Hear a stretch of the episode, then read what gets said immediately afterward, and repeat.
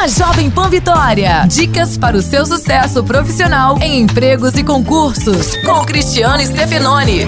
Nunca cometa o erro de usar o seu seguro-desemprego como se fosse um salário, mantendo o mesmo padrão de vida quando estava empregado. Ele é apenas uma ajuda temporária com prazo definido para acabar. Ou seja, use esse dinheiro não apenas para pagar contas, mas principalmente para investir em algum meio para você voltar logo ao mercado ou ganhar uma renda extra enquanto o emprego não vem. Você pode usar o seguro-desemprego, por exemplo, para fazer um curso de qualificação profissional, comprar produtos para revender, entrar em uma sociedade com alguém e, claro, jamais espere chegar o fim das parcelas do seguro para procurar outro emprego. Corra em busca de uma nova oportunidade imediatamente. Abraço, sucesso e até a próxima.